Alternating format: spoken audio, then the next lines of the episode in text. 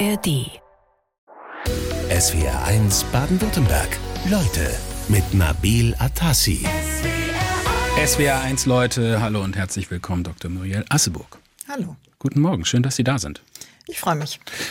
Sie sind Politikwissenschaftlerin. Sie arbeiten als Senior Fellow bei der Stiftung Wissenschaft und Politik in Berlin, Forschungsgruppe Afrika und Mittlerer Osten. Senior Fellow, was ist das? Was kann ich mir darunter vorstellen? ja, das ist so ein bisschen eine interne Bezeichnung bei ja. uns. Heißt, dass ich schon lange dabei bin und dass ich eine Zeit lang mal die Forschungsgruppe geleitet habe. Also sozusagen die, der Ehrentitel für jemanden, der mal eine Leitungsfunktion innehatte viele Jahre dabei, das kann man sagen, äh, sind Sie. Sie sind seit über 20 Jahren allein äh, bei der Stiftung Wissenschaft und Politik und haben mir im Vorfeld erzählt, Sie im Prinzip seit 30 Jahren beschäftigt mit dem Nahostkonflikt.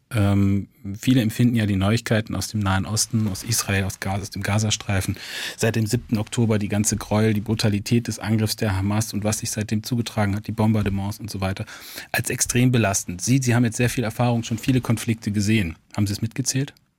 Wie viele nein. Eskalationen es in nein, Ihrer hab, Zeit allein gegeben Nein, ich habe es nicht mitgezählt, ja, weil äh, es ein so großes Maß an Eskalation, an militärischen Auseinandersetzungen, an Verschlechterung der Situation ist, ähm, dass es sich nicht lohnt, das in Zahlen auszudrücken. Worum es ja geht, ist, dass wir eben wieder jetzt in einem existenziellen Konflikt sind. Dass mhm. das, was man versucht hatte, mit den Abkommen von Oslo, nämlich dass man sagt, wir versuchen den Konflikt durch Verhandlungen zu regeln, das ist eigentlich vom Tisch. Und das ist nicht jetzt mit dem 7. Oktober vom Tisch, es war vorher schon vom Tisch, aber jetzt sehen wir die Auswirkungen davon, diese entgrenzte Gewalt, die Entmenschlichung, die stattfindet. Mhm. Was, was macht das mit Ihnen persönlich als jemand, der schon so lange in diesem Gebiet ist und aber eigentlich ja immer nüchtern draufschaut, analytisch draufschaut? Ist trotzdem irgendwie was anderes? Ja, es ist was anderes, weil ich natürlich Freundinnen und Freunde habe in Israel, in den palästinensischen Gebieten, im Gazastreifen. Und ich sehe, wie diese Menschen leiden unter der Situation, wie wirklich sich mit dem 7. Oktober nochmal sehr viel verschoben hat für die Leute. Mhm. Äh, unglaubliches Leid, Verletzlichkeit herrscht eigentlich. Ähm, und wie in bei, auf beiden Seiten das so an die ganz großen kollektiven Traumata der Gesellschaften rührt. Sie sagen, Freunde haben Sie, Sie haben viele Kontakte in die Region, die müssen Sie ja auch haben, wenn Sie dort äh, Forschung machen. Was erzählen Ihnen die Leute aus, von beiden Seiten, vielleicht auch aus dem Gazastreifen und aus Israel? Hören Sie da was? Also wenn ich im Gaza mit den Leuten, die ich kenne, im Gazastreifen anfange, dann ist es äh, einfach Angst, die Angst, nicht den nächsten Tag zu überleben, die Sorge, dass die Kinder, die Angehörigen, die Familie nicht sicher ist, die Frage, wo finde ich Trinkwasser, mhm. wie kann ich Kontakt zur Außenwelt aufrechterhalten und die ganz, ganz große Sorge, die die Palästinenserinnen und Palästinenser derzeit haben, ist die vor einer neuen Vertreibung ähm, einer Nakba, wie sie sagen, mhm. also das, was einherging mit dem Unabhängigkeitskrieg Israels 1948. Sie haben vor zwei Wochen am 17. Oktober in einem Artikel gefordert, die Bundesregierung müsse jetzt, Zitat, vordringlich ihre engen Beziehungen zu Israel nutzen, um darauf hinzuwirken, die Geiseln durch Verhandlungen zu befreien und die Zivilbevölkerung im Gazastreifen zu schützen, um eine regionale Eskalation abzuwenden. Was, was denken Sie da heute drüber, über das, was Sie am 17. geschrieben haben? Ist das noch realistisch? Also es ist so wichtig wie nie zuvor. Ähm, es sind andere, die derzeit an erster Stelle stehen, wenn es um die Frage von Verhandlungen geht. Also die Amerikaner, die Kataris äh, sind eben mit den Geiseln äh, beschäftigt und es hat ja kleine, ganz äh, erste ganz kleine Erfolge da auch gegeben, dass mhm. vier Geiseln freigelassen wurden. Gestern auch der geöffnete Grenzübergang in Rafah, genau. Genau, also die Grenze wurde geöffnet, damit ähm, Angehörige, also Fremde ausländische Staatsangehörige und welche mit Doppelpässen mhm. ähm, den Gazastreifen verlassen können. Das ist noch nicht abgeschlossen. Ähm, es ist aber auch was, was mich mit Sorge erfüllt, weil wenn all jenige, diejenigen raus sind, die ähm, andere Staatsangehörigkeiten haben, dann ist die Hemmschwelle für die Bombardierungen und für die Abregelung noch viel größer. Die Politikwissenschaftlerin und Nahostexpertin Muriel Asseburg in SW1. Leute, Frau Asseburg, Sie kommen zwar aus Berlin zu uns, aber geboren sind Sie tatsächlich hier in Stuttgart. Ihre Familie lebt auch hier in Stuttgart. Sind Sie also öfter mal hier? Ja, ich bin immer wieder hier, vor allem um meine Familie zu sehen, aber natürlich auch noch ein paar alte Freunde, die auch noch hier sind. Gibt es da also noch alles? Wie lange sind Gibt Sie schon weg?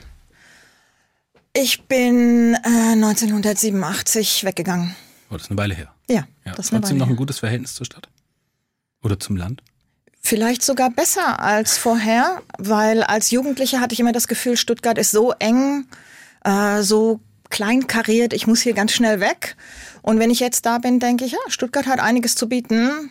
Äh, sehr viel Kultur, sehr viel schöne Restaurants. Ähm, also ist durchaus eine Stadt, in der man leben kann. Ja, finde ich auch. Geschichte, Politikwissenschaft haben Sie studiert in USA und in München, äh, dann äh, Volkswirtschaft äh, gemacht und dann öffentliches Recht. Das heißt, Sie sind auch Völkerrechtlerin. Äh, wie kamen Sie dann zum Thema Nahost eigentlich?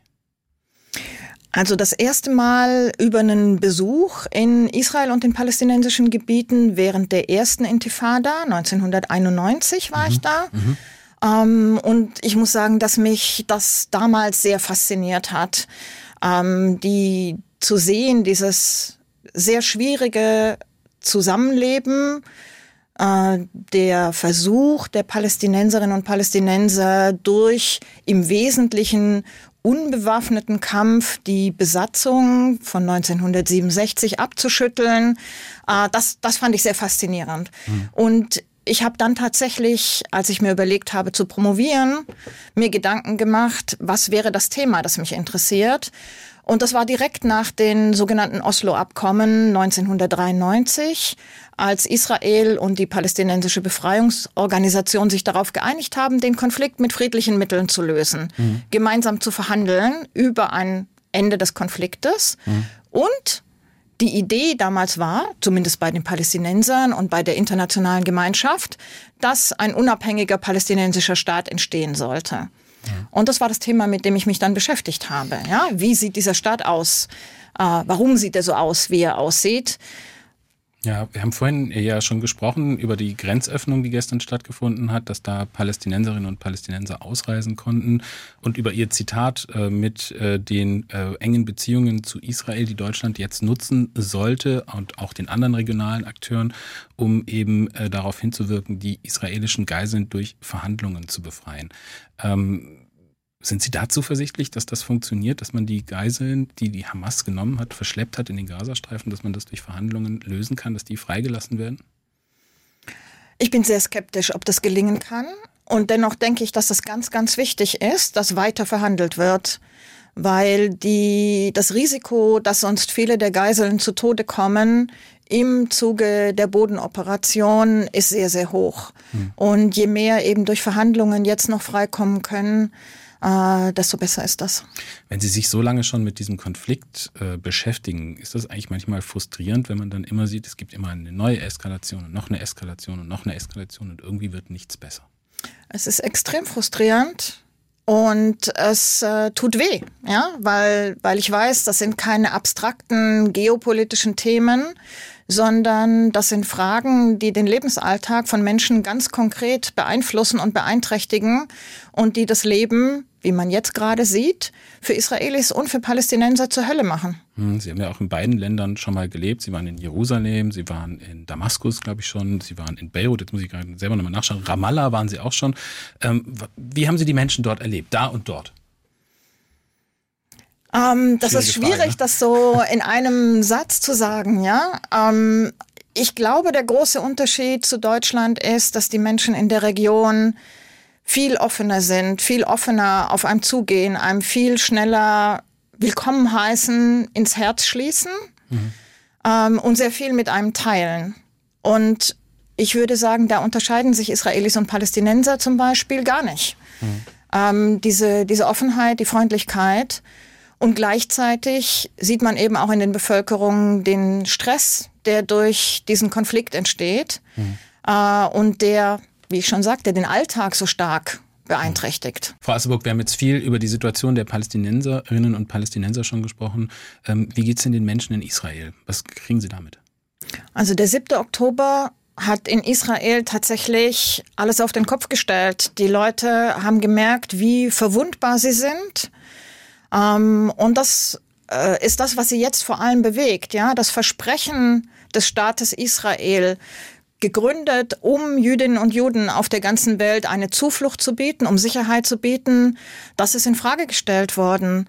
Und das führt dazu, dass Israelis sehr viele Fragen an ihre Regierung haben, an ihre Regierung haben, wie das passieren konnte. Mhm. Und sie haben auch jetzt Fragen an ihre Regierung, warum die Versorgung derjenigen, die evakuiert worden sind, aus dem Süden, aus dem Norden, nicht richtig funktioniert, warum die Regierung nicht mit ihnen spricht, ähm, warum die Befreiung der Geiseln nicht oberste Priorität hat. Meinen Sie, dass die Kritik da überwiegt oder versammelt man sich da gerade aufgrund dieser schlimmen Angriffe, die es gegeben hat, äh, hinter der Regierung? Es hat, es hat beide ähm, Komponenten, würde ich sagen, ja. Also Israel steht zusammen. Ähm, das heißt nicht, dass Israel zusammen hinter der Regierung steht, aber Israel steht zusammen in Angesicht dieses unglaublichen Angriffes mhm. ähm, und gleichzeitig eben die Fragen, warum waren wir nicht vorbereitet, warum funktioniert das jetzt nicht? Mhm. Von einem drohenden Flächenbrand äh, im Nahen Osten. Da wird in letzter Zeit immer wieder gesprochen. Jetzt rückt die israelische Armee äh, seit dem Wochenende mit Bodentruppen auch in den Gazastreifen vor. Der Konflikt, der scheint sich ja gerade erst so richtig aufzubauen. Was müsste denn jetzt passieren, Ihrer Meinung nach, damit sich der bewaffnete Konflikt eben nicht weiter ausbreitet? Damit es nicht zu einer weiteren Eskalation kommt, müsste tatsächlich, also dürften keine Bilder mehr von äh, getöteten Kindern um die Welt gehen aus dem Gazastreifen. Ähm, und gleichzeitig wäre sehr wichtig, an allen anderen Fronten zu deeskalieren. Und die Front, die mir da als erstes in den Sinn kommt, ist die Westbank, ja, das Westjordanland, mhm. weil sich da eben die Situation auch extrem zuspitzt, weil wir seit dem 7. Oktober dort auch schon über 120 getötete Palästinenserinnen und Palästinenser sehen weil ähm, die Siedler versuchen, das Recht in ihre eigene Hand zu nehmen und äh, Leute angreifen. Ähm, und weil es dort zwar eine Autonomiebehörde mit ihren Sicherheitskräften gibt, die aber sehr geschwächt ist. Hm. Und auch als korrupt gilt. In der eigenen Bevölkerung als korrupt gesehen wird, mhm. aber auch im Wesentlichen als Erfüllungsgehilfe in der Besatzungsmacht gesehen wird und deshalb sehr wenig Legitimität hat und deshalb auch nicht in der Lage ist, gegen die bewaffneten Gruppierungen, die sich in der Westbank herausgebildet haben, effektiv vorzugehen. Es wird ja auch viel jetzt über die Hisbollah gesprochen, also andere regionale Kräfte, die vielleicht auch mit der Unterstützung Irans in diesen Krieg eingreifen äh, könnten. Was würde das für Israel bedeuten, so, eine, so, so ein Konflikt an mehreren Fronten? Das wäre an sich eine das wäre tatsächlich eine sehr, sehr große Herausforderung für Israel, insbesondere weil die Hisbollah ein sehr großes Raketenpotenzial hat. Ähm, und das würde sowohl die Raketenabwehr in Israel vor eine große Herausforderung stellen, als auch eben das Militär, ja, wenn an mehreren Fronten gleichzeitig gekämpft werden muss. Mhm. Und man darf auch nicht vergessen, dass äh, Hisbollah auch in Syrien äh, stationiert ist und mit weiteren militanten Gruppierungen dort kooperiert, dass Angriffe eben dann nicht nur aus dem Libanon, sondern auch aus Syrien erfolgen würden und wie wir jetzt schon sehen, sehen eben auch aus dem Jemen. Ähm, wobei das für Israel weniger bedrohlich, da mhm. weit entfernt und kein so großes Potenzial ist. Wir haben gerade gesprochen über die regionalen Akteure, die dafür sorgen könnten, dass dieser Konflikt sich noch ausweitet. Also dieser Krieg, der aktuell im Gazastreifen vor allem stattfindet, aber auch auf israelischem Gebiet, ähm, die jetzt beispielsweise in, im Libanon, im Südlibanon sitzen. Wenn man jetzt mal da drauf schaut, viele, viele Menschen wissen ja nicht, was ist eigentlich die Hisbollah und was unterscheidet die von der Hamas? Naja, das Erste, was sie unterscheidet, ist, dass es eine libanesische Partei ist und dass sie auch im Libanon verwurzelt ist. Und äh, zudem hat sie eine schiitische Basis und keine sunnitische Basis wie die Hamas. Mhm. Was macht ähm, das für einen Unterschied? Dass sie ich denke, der Hauptunterschied ist tatsächlich die ähm, Verwurzelung in der lokalen Bevölkerung und damit auch das an die lokalen Herausforderungen gebunden sein. Mhm. Ja, die sind zwar zusammen mit anderen Gruppierungen in einer Allianz mit dem Iran, also das, was äh, in deren Eigendiktion als die Achse des Widerstandes bezeichnet wird. Aber dennoch haben sie jeweils auch ihre eigenen Kalkulationen, die mit der Verwurzelung in der Bevölkerung zusammenhängen. Hm. Und das ist sicher das, was gerade auch unter anderem Hisbollah davon abhängt, äh, mit wehenden Fahnen in diesen Krieg einzusteigen. Also wir sehen zwar Nadelstiche, ähm, immer wieder Angriffe auf Israel, aber alles bislang noch zurückhaltend. Mhm. Nadelstiche, die kommen zum Beispiel auch aus Syrien. Da wird immer wieder ähm, Raketenbeschuss von syrischem äh, Gebiet gemeldet. Äh, Syrien ist jetzt ein extrem durch Bürgerkrieg geschwächtes Land, das eigentlich unter dem Einfluss Russlands steht. Welche Rolle könnten oder wollen die denn spielen in diesem Konflikt? Also ich sehe nicht, dass tatsächlich das Regime in Syrien jetzt äh, in diesen Konflikt eintreten möchte. Ähm, aber wir haben in Syrien eben auch militante Gruppierungen, die mit dem Iran eng verbandelt sind. Und äh, die haben schon größeres Interesse, in den Konflikt einzusteigen. Und von denen kommen auch die Raketen, die bislang geflogen sind, von syrischem Territorium. Und wir haben militante palästinensische Gruppierungen in Syrien, die eben auch ähm, die Situation jetzt als eine sehen, in der sie aktiv werden. Geht es auch äh, für die Houthi-Rebellen, die äh, die Rakete ja abgefeuert haben sollen, die in Richtung Israel flog aus dem Jemen? Absolut. Sind die, die auch so ein verlängerter Arm des Irans? Ich würde nicht sagen verlängerter Arm des Irans, aber in der Tat sind die Houthis auch eng mit dem Iran verbandelt. Das ist eine Verbindung, die tatsächlich erst in den letzten Jahren eigentlich über den Bürgerkrieg im Jemen in der gemeinsamen Ablehnung der saudischen Position entstanden ist.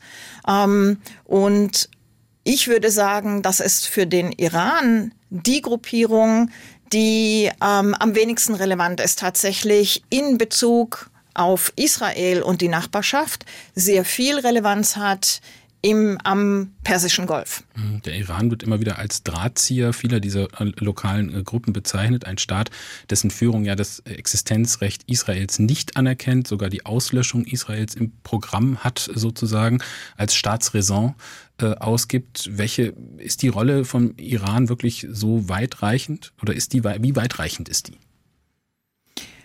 Es ist ganz klar, dass der Iran mit diesen militanten Gruppierungen kooperiert, dass er Waffenhilfe leistet, dass er sehr eng ähm, kooperiert, was Training, was Ausbildung angeht, was die Kapazitäten angeht ähm, und dass taktische und strategische Fragen eng koordiniert werden.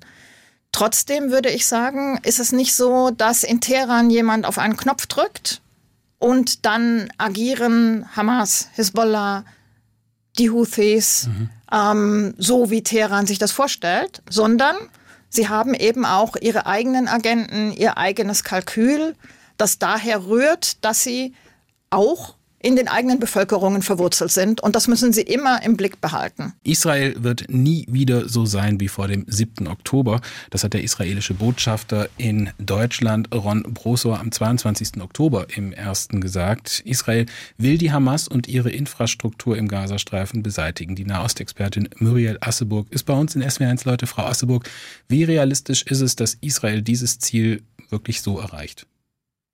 Ich halte das für eine sehr, sehr große Herausforderung, weil in dem asymmetrischen Kampf, der sich jetzt gerade beginnt zu entfalten im Gazastreifen zwischen der Hamas auf der einen und dem israelischen Militär auf der anderen Seite, sind die Kämpfer der Hamas im Vorteil, weil sie das Terrain kennen, weil sie diese Tunnelanlagen haben und weil Israel eben auch die Reaktionen der eigenen Bevölkerung auf die toten Soldaten, die kommen, im Blick haben muss und den internationalen Druck, der immer stärker zunehmen wird, zum Ende zu kommen mit der Operation.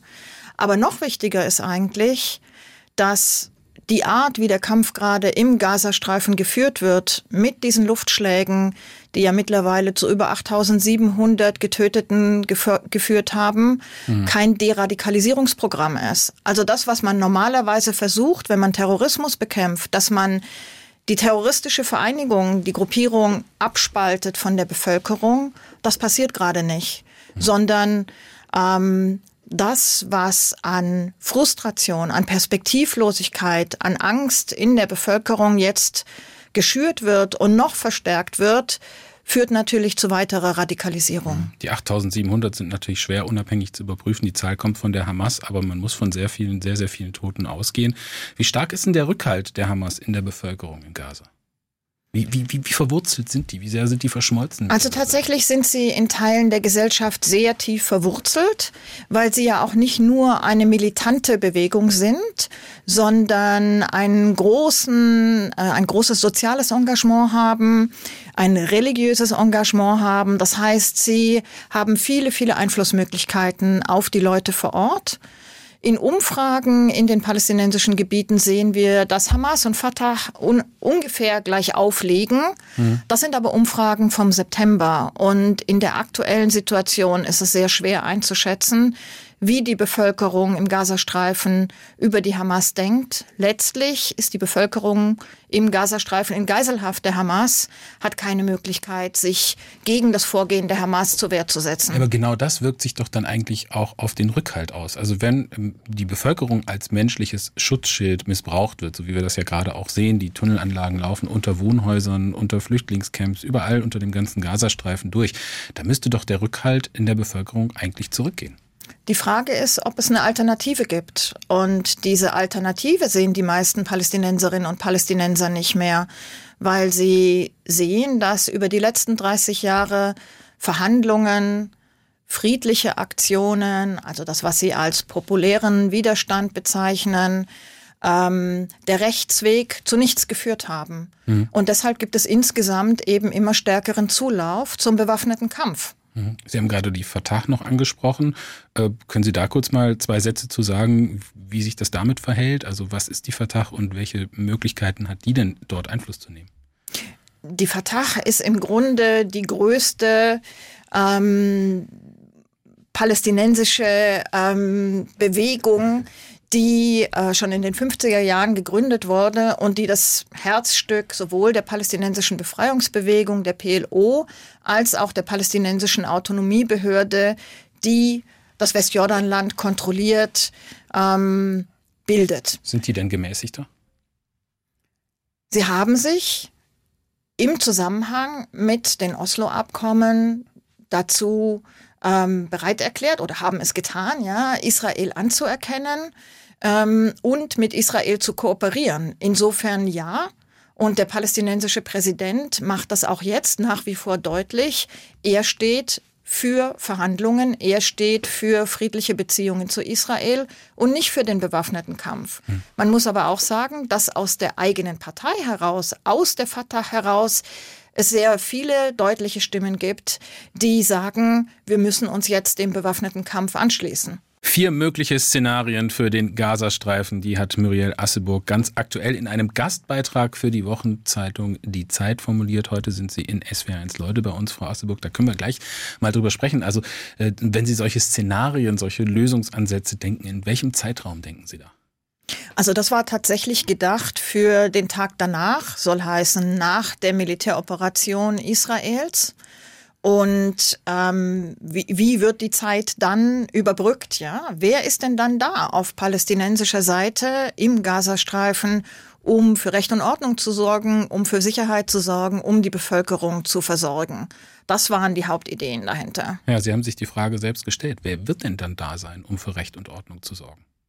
Also wir haben im Grunde vier Szenarien in unserem Artikel skizziert. Ich würde ein fünftes noch hinzufügen wollen. Mhm. Und das wäre tatsächlich eine auf Dauer angelegte Wiederbesatzung und vielleicht auch Wiederbesiedlung des Gazastreifens. Durch Israel. Durch Israel. Einfach vor dem Hintergrund, dass sich niemand anders findet, um Sicherheit zu gewährleisten. Mhm. Könnte das eine Option sein, obwohl die israelische Regierung derzeit sagt, dass das nicht ist, was sie wollen. Also im Prinzip die Sicherheitsangelegenheiten und das tägliche Leben, äh, da möchte Israel doch die Regelung abgeben eigentlich. Das ist ganz klar formuliert worden. Das ist ganz klar formuliert worden. Aber die Frage ist, findet man jemand, der diese äh, Angelegenheiten übernimmt, der die Versorgung übernimmt, der eben Sicherheit gewährleisten kann? Oder passiert das nicht? Und dann könnte es eben doch dazu kommen, dass Israel sich genötigt sieht, dauerhaft präsent zu sein. Glauben Sie denn, dass es zu einer zumindest Passagierenbesetzung des Gazastreifens durch Israel kommen wird? Auch wenn das nicht als dauerhafte Lösung vielleicht geplant wird? Naja, das ist ja das, was wir jetzt gerade mit der Bodenoffensive sehen. Da ist ja Militär da ähm, und präsent im Gazastreifen. Und die Frage ist eben, wie kommt das Militär wieder raus aus dem Gazastreifen? Und dazu sind bislang keine Pläne vorgelegt worden. Gehen wir mal noch kurz durch die vier Szenarien durch, die Sie abseits davon noch gezeichnet haben. Der, äh, die erste war, dass Sie gesagt haben, der Gazastreifen könnte abgeriegelt werden. Also eine größere Pufferzone in Richtung Israel, zum Beispiel den Norden, dass da niemand mehr wohnt und auch keine Landwirtschaft betrieben werden kann. Wie würde das dann aussehen? Das könnte die Folge sein von dem Ansatz, den wir heute schon sehen, dass sehr ähm, stark bombardiert wird, insbesondere entlang des Grenzzaunes bis nach Gaza-Stadt hinein ähm, dass man da die Sperrzone, die es jetzt schon gibt, ausweitet, so dass sie sehr viel größer wäre ähm, und dann eben dort keine Menschen mehr leben können, keine Landwirtschaft, keine anderen äh, Wirtschaftsaktivitäten dort mehr stattfinden können. Mhm. Und das würde einhergehen dann mit einer völligen Abriegelung, wie wir sie jetzt ja schon sehen. Also dass eben kein Handel mehr stattfinden kann, keine Importe, keine Exporte, dass keine Arbeiter mehr aus dem Gazastreifen nach Israel kommen können, dass keine Stromlieferungen, keine Trinkwasserlieferungen mehr stattfinden. Mhm. Ein zweites Szenario ähm, beleuchtet eine mögliche Vertreibung der Palästinenser aus dem Gazastreifen. Ich würde aber gerne mal zu einem dritten äh, übergehen, aus Zeitgründen, äh, internationale Truppen dort zu stationieren im Gazastreifen. Also zum Beispiel ein Blauhelm-Einsatz. Wie wahrscheinlich ist das? Das wäre was, was tatsächlich ja Sicherheit gewährleisten könnte. Ein Blauhelmeinsatz verbunden auch mit einer internationalen Verwaltung, äh, Treuhandschaft, halte ich aber für sehr, sehr unwahrscheinlich. Äh, vor allem deshalb, weil der Sicherheitsrat blockiert ist in dieser Frage. Hm, Sie haben vorhin die Fatah erwähnt, es gibt auch die PLO. Gibt es nicht eine andere palästinensische Behörde, die beispielsweise die Verwaltung und die Kontrolle im Gazastreifen übernehmen könnte? Theoretisch ja. Und äh, der Gazastreifen ist ja auch Teil des palästinensischen Territoriums, müsste also wieder unter palästinensische Kontrolle kommen. Das Problem ist, dass die äh, PA, die palästinensische Autonomiebehörde mit ihren Sicherheitskräften derzeit so geschwächt ist, dass sie ja nicht einmal die Lage in Westjordanland unter Kontrolle hat. Und sie könnte, wenn sie jetzt auf dem Rücken der israelischen Panzer in den Gazastreifen kommt, dort nicht für Sicherheit sorgen. Mhm. Das heißt, dem müsste etwas vorgeschaltet sein und das müsste eben ein Übergangsprozess sein, der durch regionale und internationale Akteure vorbereitet wird. SWR1 Leute mit der Nahostexpertin Muriel Asseburg von der Stiftung Wissenschaft und Politik in Berlin. Frau Asseburg, Sie beschäftigen sich schon sehr, sehr lange mit dem Thema Nahost und dem damit verbundenen Konflikt. Und um den verstehen zu können, da hilft es mal in die Geschichte zurückzugehen. Wo genau sehen Sie denn historisch den Schlüssel für die heutige festgefahrene Situation in der Region? Also wir müssen tatsächlich weit zurückgehen in der Geschichte ich würde sagen, bis ins späte 19. Jahrhundert. Mhm. In die Situation in Europa, in Russland mit zunehmendem Antisemitismus, Pogromen gegen Jüdinnen und Juden hier und vor diesem Hintergrund die Entstehung des politischen Zionismus, also die Idee, dass es einen eigenen unabhängigen jüdischen Staat geben muss und dann begleitet das eben von Auswanderung in das damalige ähm, den Teil des Osmanischen Reiches, der Palästina war. Mhm. Ja, das war der Ursprung, weil es dadurch zur Konkurrenz zwischen den einwandernden Jüdinnen und Juden und der lokalen Bevölkerung kam. Wir sind jetzt am Beginn des 20. Jahrhunderts, beziehungsweise nähern uns dem Ende des Ersten Weltkrieges. Ich glaube, wenn wir das jetzt chronologisch durchgehen, dann dauert das äh, sehr, sehr lange. Danach ist viel passiert. Es gab ein britisches Mandat. Ähm, es gab äh, dann eine Deklaration, nach der also äh, die Errichtung einer nationalen Heimstätte für das äh, jüdische Volk in Palästina, das zitiere ich jetzt mal, ähm, so ähm, errichtet werden sollte. Gleichzeitig wurde der arabischen Bevölkerung auch ein Staat äh, zugesagt und dann gab es ja 1947 einen Teilungsplan der Vereinten Nationen. Ist das, kann man sagen, ist das der Beginn des modernen Nahostkonflikts? Ich würde sagen, der Beginn des modernen Nahostkonflikts kommt noch ein bisschen später, nämlich mit der Etablierung des Staates Israel 1948 und mit dem Unabhängigkeitskrieg Israels, mhm. weil sich dadurch der Konflikt verwandelt in einen zwischenstaatlichen Konflikt auch zwischen Israel und arabischen Staaten, den arabischen Staaten, die Israel direkt nach der Unabhängigkeitserklärung angegriffen haben. Mhm. Und gleichzeitig geht das eben einher, ging das einher mit der sogenannten Nakba, was auf äh, Arabisch steht für Katastrophe, also der Flucht und Vertreibung des größten Teils der palästinensischen Bevölkerung, der arabischen Bevölkerung aus dem Gebiet des heutigen Staates Israel. Mhm. Da sind wir auch noch im äh, nachfolgenden Krieg, also in diesem ersten Nahostkrieg nach der Staatsgründung Israels durch äh, David Ben-Gurion. Ähm, wenn man jetzt mal weiter nach vorne geht, wir machen mal einen großen Sprung in die 90er Jahre, viele Kriege und Konflikte später, wäre es fast zu einer Friedenslösung gekommen mit den Verträgen von Oslo. Genau. Ich glaube, wir müssen trotzdem noch einen Schritt zurückgehen nach 1967. Ja als Israel die palästinensischen Gebiete besetzt hat und auch den Sinai und äh, die Golanhöhen. Aber das hat den, den, den Konflikt nochmal grundsätzlich transformiert, weil Israel dadurch zur Besatzungsmacht wurde in den palästinensischen Gebieten. Also Sie sprechen vom Sechstagekrieg, damals Blockade der Meerenge von Tiran für israelische Schiffe durch Ägypten. Äh, im Prinzip eine Kriegserklärung ähm, und dann ein Überraschungsschlag der Israelis gegen die ägyptische Luftwaffe am Boden und ein ziemlich schneller Sieg äh, gegen eine Allianz von Staaten, die dann eingegriffen hat in den Krieg. Richtig. Und die Besatzung, die darauf folgte, ist eine, die in den palästinensischen Gebieten eben bis heute andauert. Und dann, ganz richtig, 1993 die sogenannten Oslo-Abkommen zwischen Israel und der palästinensischen Befreiungsorganisation, in denen die PLO Israel anerkannt hat und man sich darauf geeinigt hat, in einer Übergangsperiode, in der es eine palästinensische Autonomiebehörde geben sollte, um die internen Angelegenheiten der Palästinenser zu regulieren, zu ordnen. Ähm, in dieser Übergangsperiode wollte man eine definitive Regelung des Nahostkonflikts verhandeln. Und die Idee auf der palästinensischen Seite war, dass das zu einem palästinensischen Staat, zu Unabhängigkeit führen würde und zu einem Ende der Besatzung. Mhm. Warum ist das gescheitert? Es gibt viele Gründe, warum das gescheitert ist. Und es fängt schon damit an, dass man eben nicht festgelegt hat in den Oslo-Abkommen, wie denn die Regelung am Schluss aussehen sollte. Also man hat alle schwierigen Fragen damals ausgeklammert und sie auf später verschoben. Und damit hat man den Kräften, die diese Regelung nicht haben wollten, sehr viele Möglichkeiten gegeben, den Prozess zu boykottieren. Durch Anschläge, äh, zum Beispiel seitens der Hamas, aber auch durch radikale Anschläge von Seiten jüdischer Siedler, wie zum Beispiel in Hebron 1994. Die Idee, dass man den Konflikt ignorieren und lediglich verwalten könnte, die ist gescheitert. Das äh, Zitat, das stammt von Ihnen, äh, Frau Asseburg.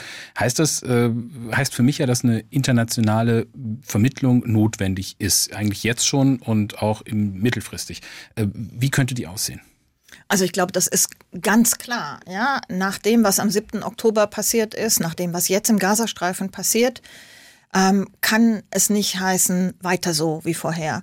Und ich denke, es ist jetzt total wichtig, dass die internationale Gemeinschaft sich tatsächlich zusammenfindet, dass die Akteure, die relevant sind für beide Seiten in dem Konflikt, und das sind in allererster Linie die USA, das sind arabische Staaten, äh, ich denke hier vor allem an Katar, das Einfluss auf Hamas hat. Ich denke an die arabischen Staaten, die in den letzten Jahren ihre Beziehungen zu Israel normalisiert haben und da wären vor allem die Vereinigten Arabischen Emirate und Marokko wichtig. Mhm. Und ich denke an Saudi-Arabien, das eine Vormachtstellung in der Region beansprucht und an dem Israel sehr großes Interesse hat.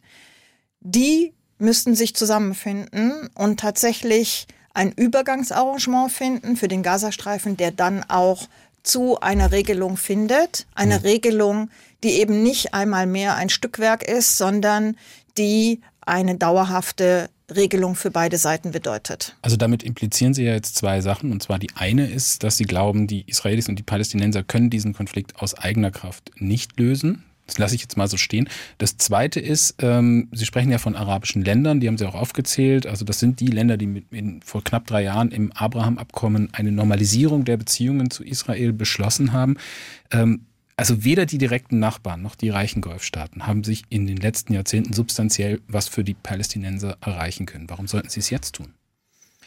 Weil sie jetzt gesehen haben, dass die Idee, dass man tatsächlich die Beziehung zu Israel normalisieren kann und den Konflikt mit den Palästinensern, die Palästina-Frage aussparen kann, so nicht funktioniert. Und dass es immer wieder destabilisierend ist, dass das Risiko einer regionalen Eskalation sehr, sehr hoch ist. Und das müsste eigentlich alle dazu bringen, sich jetzt an einen Tisch zu setzen und eine dauerhafte Regelung zu finden, die eben das Selbstbestimmungsrecht von beiden Völkern, Israelis und Palästinensern, einbezieht und die ähm, den Palästinensern die Möglichkeit gibt, tatsächlich Zukunftsperspektiven zu haben, ähm, wirtschaftliche Entwicklung zu haben und damit auch den radikalen Kräften in den palästinensischen Gebieten letztlich äh, den Nährboden entzieht. Mhm. Über die palästinensische Autonomiebehörde haben wir schon gesprochen, welche Rolle die spielen könnte. Ich habe noch eine Frage, die kommt von Erwin Beck aus Remshalden. Der sagt, was ist denn mit jenen Palästinensern, die einen eigenen Staat fordern, gleichzeitig aber das Existenzrecht des Staates Israel, der seit 75 Jahren besteht, negieren?